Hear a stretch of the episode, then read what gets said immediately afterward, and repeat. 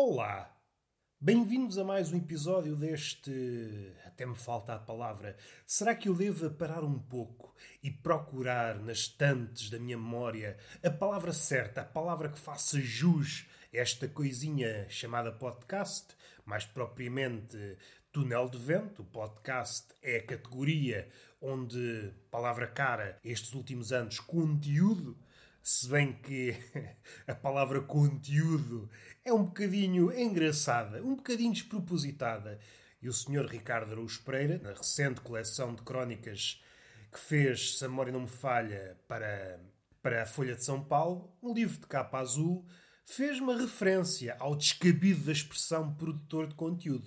Mas até eu já fiz. Que a minha cabecinha não dá para tanto, já fiz essa referência. Há muitos episódios, há muitos. Ainda eu tinha uma penugem no lugar desta barba. Porque se há coisa que a pandemia nos trouxe, além de tristeza e um novo olhar sobre as profecias apocalípticas, foi uma barba mais densa. A barba teve tempo para prosperar. Sucede muitas vezes aqueles mais desfavorecidos de barba, que é como quem diz, aqueles que têm a barba salpicada a barba parece que foi plantada por um agricultor bêbado. Foi ao calhas. Um bocado de barba no queixo, um bocado de barba nos olhos, um bocado de barba na testa. E claro, estou a exagerar. Estou aqui a dar pasta à hipérbole, mas não é por aí que nós queríamos ir. A pandemia trouxe-nos muita coisa. Sobretudo certeza. Certezas essas que não nos dão mantimentos, provisões para que continuemos o caminho em direção a um futuro com aquela, aquela esperança, aquela esperança graúda que nos faz por vezes cometer loucuras e por vezes até, e esse é o lado, o lado belo do homem, empreendimentos que ninguém estava a contar. Sejam obras de arte, arquitetura, seja o que for, um simples livro que pode. Esse livro é como se fosse uma pedra no charco da eternidade. Por vezes é o que basta. Esse simples gesto de tentar mudar aquilo que parece monótono, essas águas estagnadas da, da guerra, da, daquilo que parece que é imutável no homem, ainda que haja de longe em longe umas clareiras nessa floresta negra. Não tenho grande coisa para vos falar. Tenho apenas uma fotografia na cabeça e é sobre ela que eu vou discorrer um bocadinho. Há uma fotografia, se a memória não me falha, de 1940, que retrata uma cena de. Uma cena de bombardeamento. Foi uma biblioteca em Londres. Foi bombardear. Eu estou a tentar repescar isto da memória. Se não surgir de forma escorreita, perdoem, mas isto aqui é uma escavação que eu estou a, a fazer. E a fotografia retrata o quê? Os escombros dessa biblioteca, contudo, as estantes permaneceram intactas, ou pelo menos grande parte delas permaneceram intactas. Não há teto na biblioteca e estão três pessoas, os chamados ratos da biblioteca, os amantes de livros, aquilo que vocês quiserem. O rato da biblioteca pode ser um termo curioso se procurarem, não sei se têm na memória ou se já viram. Há um quadro com o mesmo nome, se traduzido em português, Rato da Biblioteca, em que está um senhor assim mais velhote, não sei se um bibliotecário, a memória também já não, já não alcança, nem sei se isso é perceptível no quadro, mas um senhor de uma certa idade, em cima do escadote, tem um livro debaixo do braço, se eu não me engano, tem um livro que está a ler e outro algures. Salvo erro tem três livros, se a memória não me falha. Está diante de estantes imensas de livros. Essa é a figura do rato biblioteca. Não estou a lembrar quem foi o pintor que, que executou esse quadro. A fotografia, os três senhores estão com chapéu, que era uma coisa, um objeto que era usado pelos até pelas mulheres, que é uma coisa curiosa. Se repararmos nas fotografias mais antigas, não sei até quando, não sei precisar quando é que se deu a mudança, se chamarmos a dinastia do chapéu e depois por uma dinastia em que se começou a ver cabeças. Se repararmos em fotografias mais antigas, reparamos, sobretudo os homens, que quase todos têm chapéu. E é engraçado perceber como o chapéu perdeu essa, essa aura, antes era um elemento indispensável. Os velhotes, alguns, sobretudo no interior, ainda têm esse, esse apego ao chapéu. O meu avô, ainda que ultimamente já não. Há uns tempos, sempre que se ia de casa, era com o chapéu. O chapéu era, O chapéu é como se fizesse parte da indumentária, seja para trabalho, seja para beber um cafezinho, seja para onde for, até para fazer uma passeata. Mas voltando atrás, é uma imagem curiosa. Há um contraste entre a destruição, o caos, o caos da guerra. Lembrar que 39 eh, o bombardeamento foi, foi levado a cabo pelos nazis, estávamos em plena Segunda Guerra Mundial, e contrasta com esta aparente, e é preciso não nos deixarmos engodar, porque a fotografia retrata aquilo que o fotógrafo conseguiu retratar, e podia ele estar à espera daquele momento. E o momento antes e depois podia dar-nos um mundo completamente diferente. Nós só podemos ver o mundo segundo aquela fotografia. Podemos conjecturar o antes e depois, mas isso é-nos completamente estranho. E segundo essa fotografia, há uma aura, uma aura de, de paz naquelas três criaturas, naqueles três homens que estão à procura de livros nas estantes. E naquele cenário poderia dar-se o caso de hum, ter uma postura de, de larápios ou de vou-te sacar o livro, gosto muito de ler, mas vou sacar o livro de repente. Podiam ter outra pose. Num cenário como aquele, podiam ser mais esquivos, chegar ao pé da estante, tirar um livro e ir embora. Por um lado, não conseguiam abdicar da sua paixão pelos livros. Por outro, tinham sempre em mente o cenário maior em que se encontravam, numa guerra, e que o bombardeamento que sucedeu podia ser apenas um de muitos.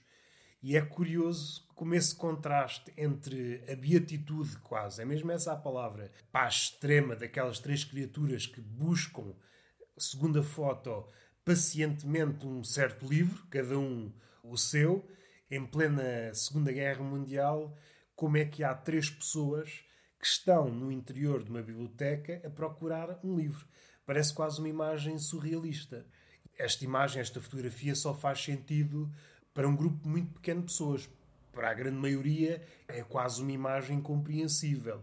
Os amantes dos livros sabem bem o que aquilo representa. Um mundo sem livros não, não é um mundo que valha a pena ser vivido há um livro, foi o último livro que eu li no ano passado, apanhou, vá, apanhou os últimos dias do ano passado e os primeiros deste ano, que é sobre a história do livro. É preciso termos em conta que as queimas dos livros está sempre associado a um estado de menor liberdade. É preciso também ter em conta que o livro não é um elemento, como é que eu hei dizer, conducente a um estado de maior, hum, de maior paz. O livro pode estar de um lado ou do outro, porque depende sempre do observador. Uh, os nazis são um exemplo perfeito. As pessoas deviam ler mais, mais instruídas. É preciso não esquecer que os alemães naquela altura provavelmente eram um povo mais instruído do mundo. Não foi isso que os salvou daquela hecatombe, daquela hecatombe. Porém, porém, o livro tem qualquer coisa, o livro tem nele uma semente de redenção uma forma do homem não se esquecer daquilo que é capaz, e aqui estou a pensar o lado bom do homem. Daí que seja uma das principais vítimas quando há um regime autoritário. Um regime autoritário normalmente não consegue conviver pacificamente com o livro. Este contraste entre o resultado de um bombardeamento, um quadro de uma guerra que estava a começar, e o lado imperturbável daquelas três criaturas amantes de livros que procuram, no meio daquela destruição, no meio daquele caos, procuram ordem. Procuram ordem no meio daquele caos. E pacientemente, ao contrário, ao contrário daquilo que seria suposto, pelo menos aos nossos olhos.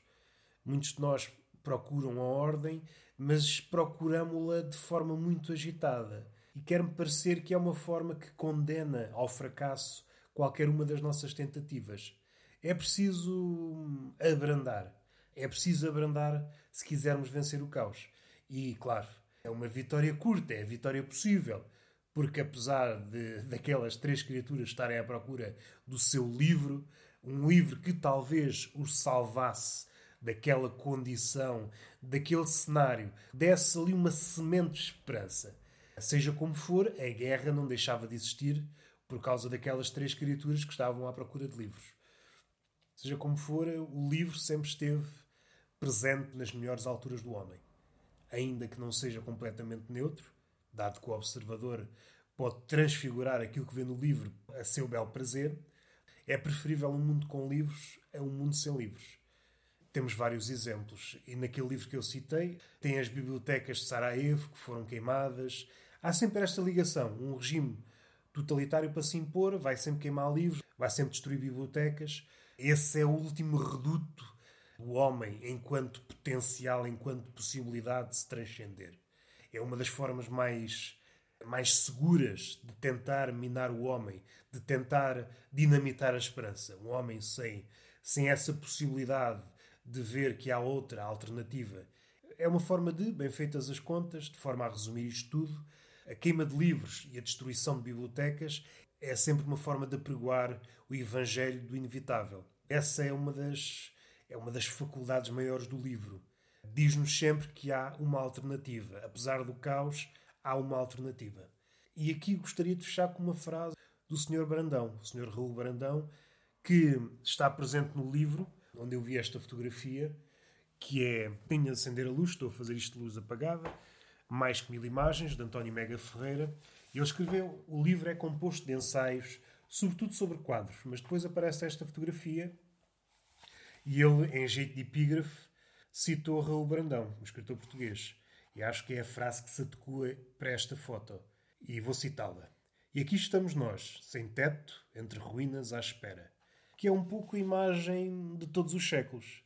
A imagem destes três quase extraviados, um pouco aliados da destruição, onde há escadas pelo chão, aquelas estantes laterais sobreviveram, quase como em jeito de alegoria. Apesar da destruição, algo sobrevive e isso sobrevive pode servir para, para um novo começo. O livro também é isso. É a possibilidade de um novo começo é ensinar-nos a história de que houve começos antes daquele fim e que aquele fim pode ser refutado. Aquele fim que a guerra anunciava podia ser refutado. Descascado o verniz, é isso que nós tentamos encontrar no livro. Tentamos encontrar o homem. Mesmo quando o mundo não nos dá essa imagem, nós procuramos, procuramos o homem, não o encontramos. Por vezes, um pouco insuspeitamente, encontramos-lo no livro. E isso dá-nos esperanças. Se o homem está aqui, então é possível trazê-lo de novo à vida, como Jesus fez com Lázaro. Já me estou a distanciar do, do que queria dizer. E é apenas isto. Foi deambular à volta dessa fotografia, que é perfeita para todos os séculos. De forma mais literal, mais figurativa, mas é sempre isso, é sempre um contraste entre a ordem o caos e como é que nos movemos, como é que escolhemos mover-nos no caos se num dialeto de gritos, se mais calmos, à procura de um bloco que nos ajude a construir um futuro de que nos orgulhemos. De que forma é que estaremos quando a próxima bomba cair? De cócoras ou a ler? Está feito. Era apenas este lamiré. Tudo o que eu possa dizer além disto vai destoar, fica para um próximo episódio. Beijinho na boca, palmada pedagógica numa das nádegas e até à próxima.